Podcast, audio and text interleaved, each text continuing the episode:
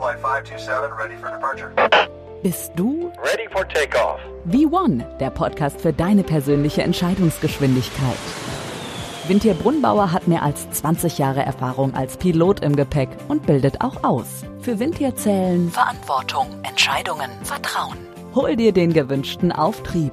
Auf zum nächsten Ziel, dein eigener Erfolg.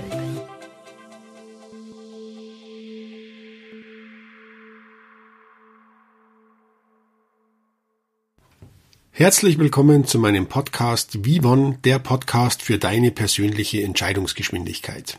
Mein Name ist Dr. Wintier Brunbauer, aber ihr könnt auch gerne einfach Wintier zu mir sagen und ich freue mich, euch heute wieder zu meinem Podcast begrüßen zu dürfen. Worum geht es in meiner Episode heute? Ich werde davon sprechen, wie sich Piloten geistig vorbereiten, damit die notwendigen Entscheidungen nicht zu viel Zeit beanspruchen. Zögern oder Hinterfragen sind in neuen, unbekannten Situationen hinderlich. Wenn aber der Tag selbst schon genügend Hinweise liefert, dass man besser zu Hause geblieben wäre, sollte die Aufmerksamkeit erhöht und die Tätigkeiten bewusster angegangen werden, um Leichtsinnsfehler zu vermeiden.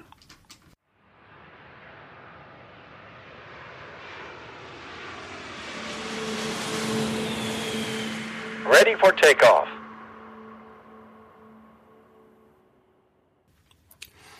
Bist du bereit?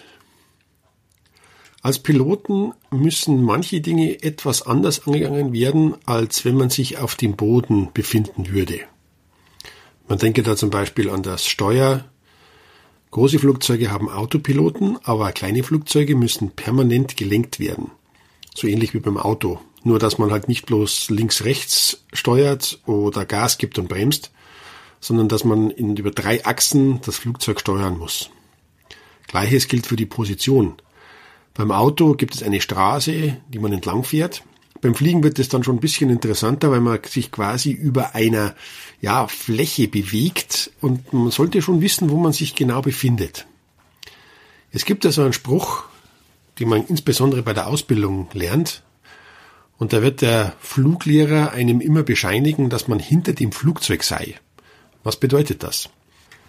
Wenn man ein Flugzeug fliegt, kann man sich nicht leisten, die nächsten Schritte nicht parat zu haben.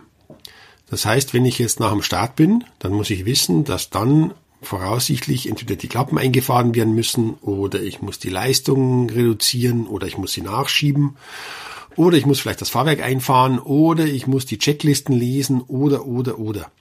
Wenn ich mich von der Sensation hinreißen lasse, dass ich fliegen kann, dass es einfach nur toll ist, in der Luft zu sein, dann kann gerne mal passieren, dass das Flugzeug einfach weiterfliegt, ohne dass der Pilot dies aktiv steuert.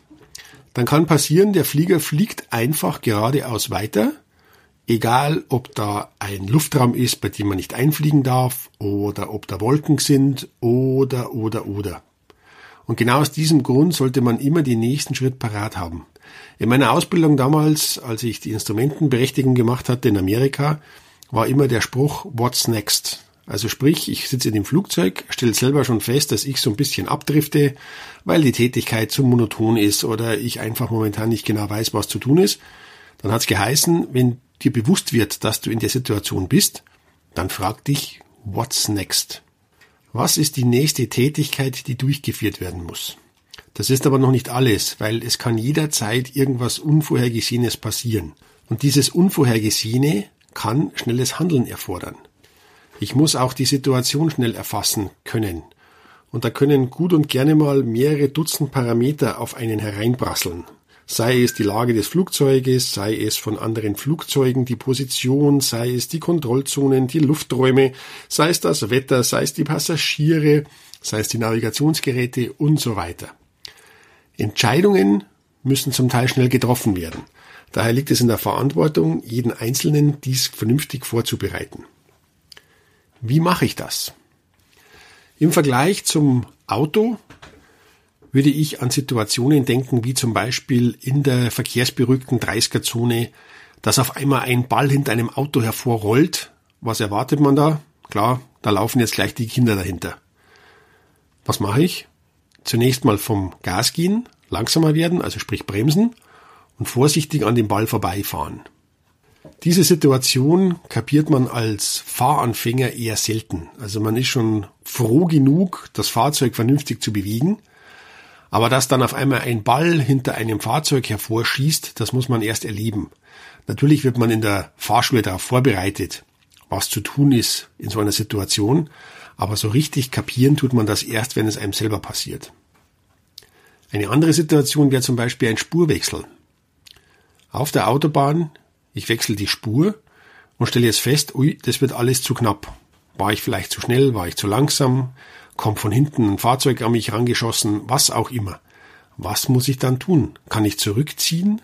Kann es sein, dass vielleicht ein anderes Fahrzeug auf meine Spur bereits schon weitergezogen ist? Muss ich jetzt bremsen oder Gas geben? Genau diese Situationen sind es die, die man vielleicht vorbereiten kann, geistig, was alles passieren darf oder eben nicht soll. Passiv kann ein Spurwechsel aber auch sein. Das heißt, ich fahre auf einer Spur und auf einmal zieht jemand vor mir rein.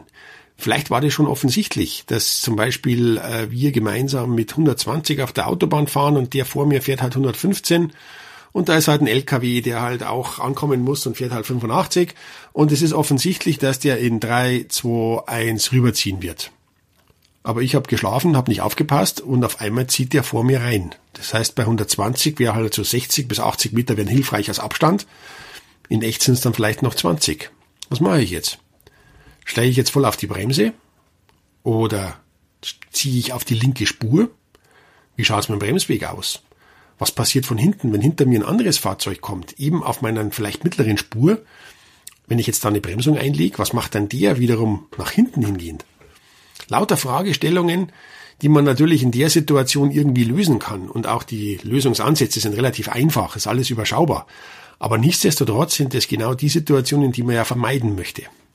Gleiche Frage zum Beispiel beim Ausrollen eines Fahrzeugs. Ich fahre eine Ampel, drücke die Kupplung, lasse das Fahrzeug ausrollen Wann muss ich denn die Kupplung drücken, damit das Fahrzeug ohne Bremsen zum Stehen kommt?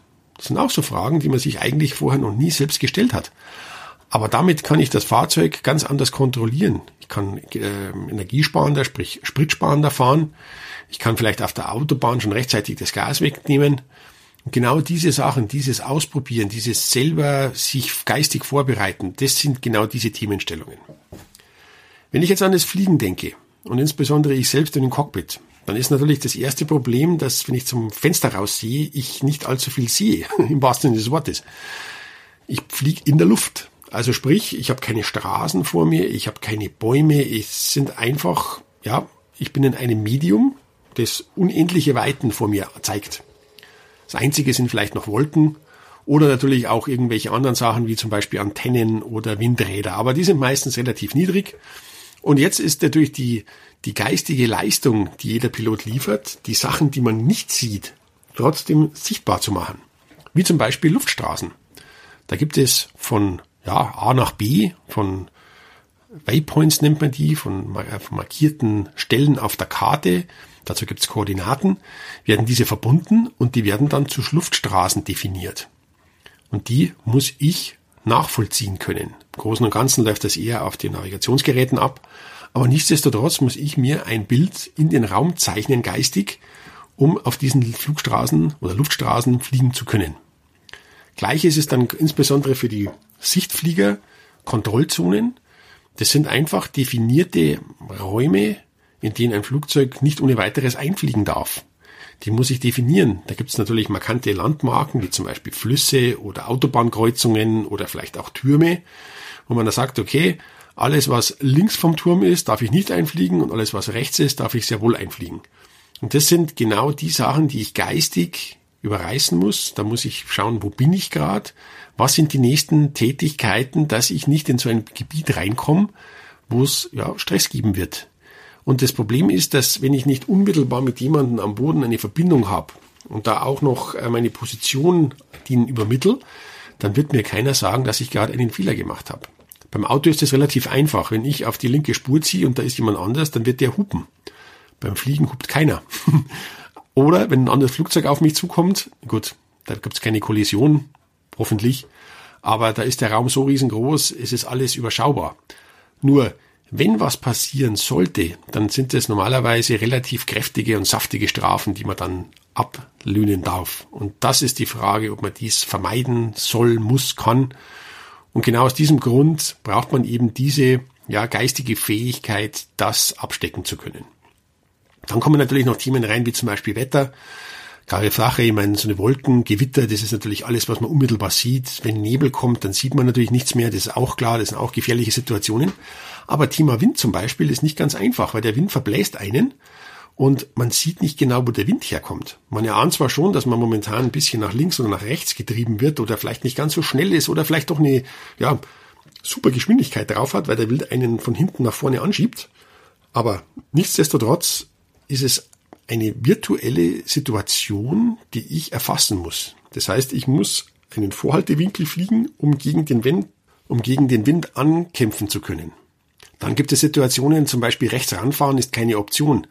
Natürlich muss ich, falls irgendwas passieren sollte, runter, zwangsweise. Wenn der Motor ausfällt, dann wird das Flugzeug immer noch segeln, das ist auch kein Problem. Aber nichtsdestotrotz werde ich irgendwann mal unten auf dem Boden irgendwo landen müssen. Und da ist dann auch die Herausforderung, wenn ich in 3000 Meter Höhe zum Beispiel bin, oder lass es 2000 Meter sein, da schaut unten alles ganz toll aus. Wenn ich aber dann mal niedriger komme und mir diese Landschaften näher anschaue, stelle ich fest, das ist ja ein richtiger Acker, beziehungsweise der ist nicht flach, sondern das ist ein Hügel und vielleicht sind noch äh, Starkstromleitungen verzogen und vielleicht gibt's noch Gräben. Und so eine Brille ist auch kein echtes Fernglas, sondern erst wenn man niedriger kommt, kann man entscheiden, ob das der richtige Platz ist oder nicht. Dafür braucht man schon relativ viel Erfahrung. Die wird auch geübt. Aber nichtsdestotrotz sind das lauter so Themen, wo man ständig sich darauf vorbereiten muss und sich bewusst machen muss, dass man immer in solche Situationen kommen kann. Luftraumbeobachtung ist auch so ein Thema.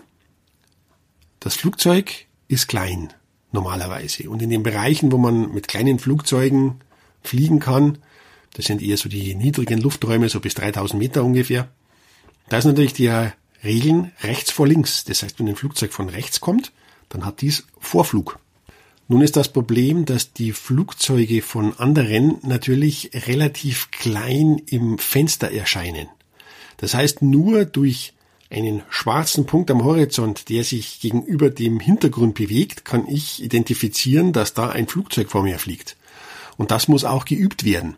Das heißt, ich muss permanent zum Fenster rausschauen, so ähnlich wie beim Autofahren. Nur beim Autofahren schaue ich immer nach vorne auf die Spur, wo ich gerade hinfahren werde. Beim Flugzeug ist zwar auch offensichtlich, ich fliege nach vorne, aber Flugzeuge können von allen Richtungen kommen, von oben, von unten, von links, von rechts. Da ist zunächst erstmal keine große Gefahr, dass man unmittelbar einen Zusammenstoß hat. Aber es kann schon passieren, dass einem Flugzeuge relativ nahe kommen. Und damit dies nicht passiert, soll man mindestens 80 Prozent der Zeit zum Fenster raussehen. Und genau dieses Fenster hinaussehen bedarf natürlich einer gewissen Konzentration. Und da wird es natürlich schwierig, wenn ich jetzt gleichzeitig noch irgendwelche Entscheidungen treffen muss, dass man da nicht abgelenkt wird. Deswegen spielt man vorab schon diverse Szenarien durch, um dann für die Fragen vorbereitet zu sein, wenn sie auftreten.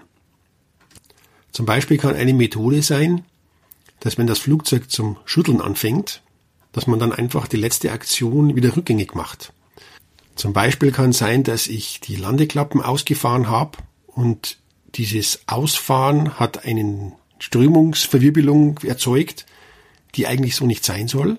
Dann wäre die erste Maßnahme eben diese Klappen wieder einzufahren. Genau solche Methoden, um einfach zu sagen, was habe ich gerade gemacht, was passiert, wenn ich es wieder einfahre, wird es dann besser, wird es schlechter und die Motivation ist, nicht lang rum zu experimentieren, sondern sofort eine Lösung parat zu haben.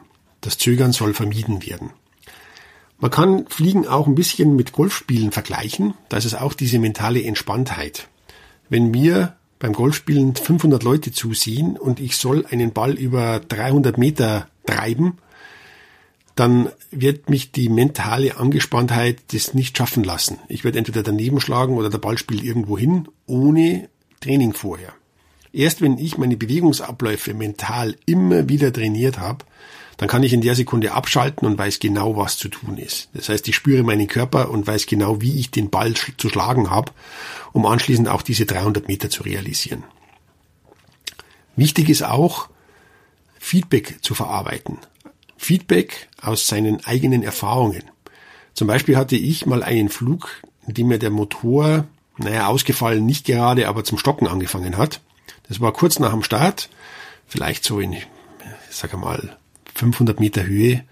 Da hat der Motor zum Spucken angefangen. Und da war mir klar, ich bin noch innerhalb vom Flughafen. Ich drehe einfach wieder zurück, habe die Schnauze nach unten genommen, habe eine Kurve gedreht und während des Kurvedrehens, wobei die Nase schon ziemlich steil nach unten gezeigt hat, hat die Abrisswarnung gepfiffen. Anschließend bin ich wieder gelandet, alles im Bereich, alles überlebt, alles toll, alles hat gepasst, nichts kaputt gegangen. Aber mich hat schon gewundert, dass obwohl ich meine Schnauze um mindestens 10 Grad nach unten genommen habe, dass da die Abrisswarnung gepfiffen hat. Im Nachhinein ist mir dann aufgefallen, dass ich auch eine recht steile Kurve geflogen habe. Das Ganze hat wunderbar funktioniert, aber das hat auch nur deswegen funktioniert, weil eben die Nase so niedrig war und das war vielleicht auch noch ein bisschen zu wenig. Es hätte vielleicht sogar noch mehr sein dürfen. Und genauso aus diesem Erlebnis werde ich in Zukunft das Ganze ein bisschen entspannter angehen, nicht ganz so steile Kurven fliegen, sondern eher flacher, damit eben diese Abrisswarnung nicht mehr kommt. Und genau diese, dieses Feedback, diese Lernkurven zu verarbeiten, das ist ihm auch eine Fähigkeit, die ein Pilot unbedingt braucht. Wilco Manche Tage sind nicht optimal. Ein Pilot treibt das auf die Spitze. Und zwar hat er das Drei-Fehler-Prinzip. Das heißt, wenn ihm drei Fehler passieren, dann wird er den Flug abbrechen, landen und das Flugzeug abstellen. Damit kann nichts mehr passieren. Also beispielsweise, er hat nach dem Start des Motors die Glötze vergessen wegzunehmen. Das heißt, das Flugzeug wird gewöhnlich mit Holzpflöcken am Boden gegen Wegrollen gesichert. Die müssen natürlich vorm Losrollen weggenommen werden. Jetzt, wenn der Motor schon läuft, dann kann ich nicht einfach aussteigen, sondern muss den Motor wieder abstellen, aus Sicherheitsgründen, um dann diese Klötze wegzunehmen. Also Fehler Nummer eins. Wenn er dann zur Startbahn rollen möchte, aber die falsche Richtung nimmt, dann wäre das zum Beispiel Fehler Nummer zwei. Er möchte nach Westen starten und um nach Westen starten zu können, muss ich natürlich erst nach Osten rollen, am Ende zu Ende der Bahn oder zum Anfang der Bahn, um dann nach Westen rausstarten zu können. Wenn er aber dann die falsche Abzweigung nimmt, um nach Westen zu rollen, dann kann er ja nur noch nach Osten rausstarten, also sprich die falsche Richtung. Somit hätte er für diesen Tag schon den Fehler Nummer zwei. Wenn er dann noch im Flug geistig ein bisschen hängt und nicht genau weiß, wo er ist, also sprich die Position unklar ist, dann wäre das für ihn der dritte Fehler und für ihn ein Hinweis darauf, den Flieger jetzt abzustellen. Er würde dann nach einem Landeplatz suchen, würde dann dort landen und den Flieger abstellen. Natürlich ist das eine Top-Möglichkeit, Probleme zu vermeiden. Nur ist das in der Realität schwer durchführbar, weil ich nicht einfach das Flugzeug irgendwo abstellen kann, weil gewöhnlich ist es ausgeliehen und wie bringe ich das Flugzeug jetzt zurück und wie erkläre ich das jetzt allen anderen, dass ich jetzt, ja, genau. Nichtsdestotrotz kann aber die Wachsamkeit damit erhöht werden. Zum Beispiel Ablenkungen vermeiden. Eins nach dem anderen machen, nicht alle Sachen gleichzeitig. Zum Beispiel im Büro die E-Mails doppelt checken. Checken, ob ich wirklich den richtigen Empfänger eingetippt habe. Da gab es schon böse, peinliche E-Mails. Schreibfehler doppelt checken ist alles so, wie es sein soll? Habe ich vielleicht doch was ans anderes getippt, als ich eigentlich gemeint hatte? Auch gerne Daten speichern. Ich habe einen riesen Text reingetippt in ein Word-File und anschließend vergessen zu speichern oder falsch gespeichert oder das Programm ist in sich abgestürzt. Alles nervige Sachen, die man vermeiden hätte können.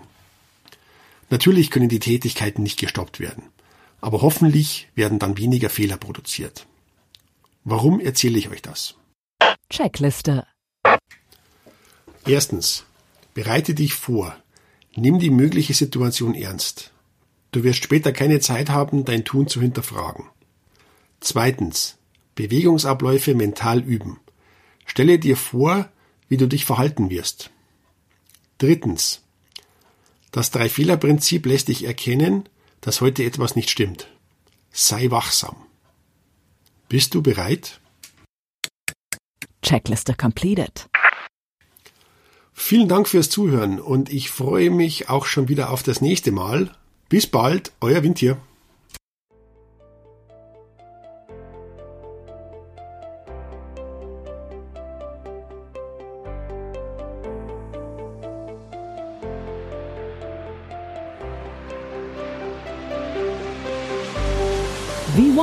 Podcast für deine persönliche Entscheidungsgeschwindigkeit. Reserviere dir jetzt schon dein Ticket für die nächste Folge. Mit einem Klick diesen Podcast abonnieren und du landest garantiert in der Fastlane.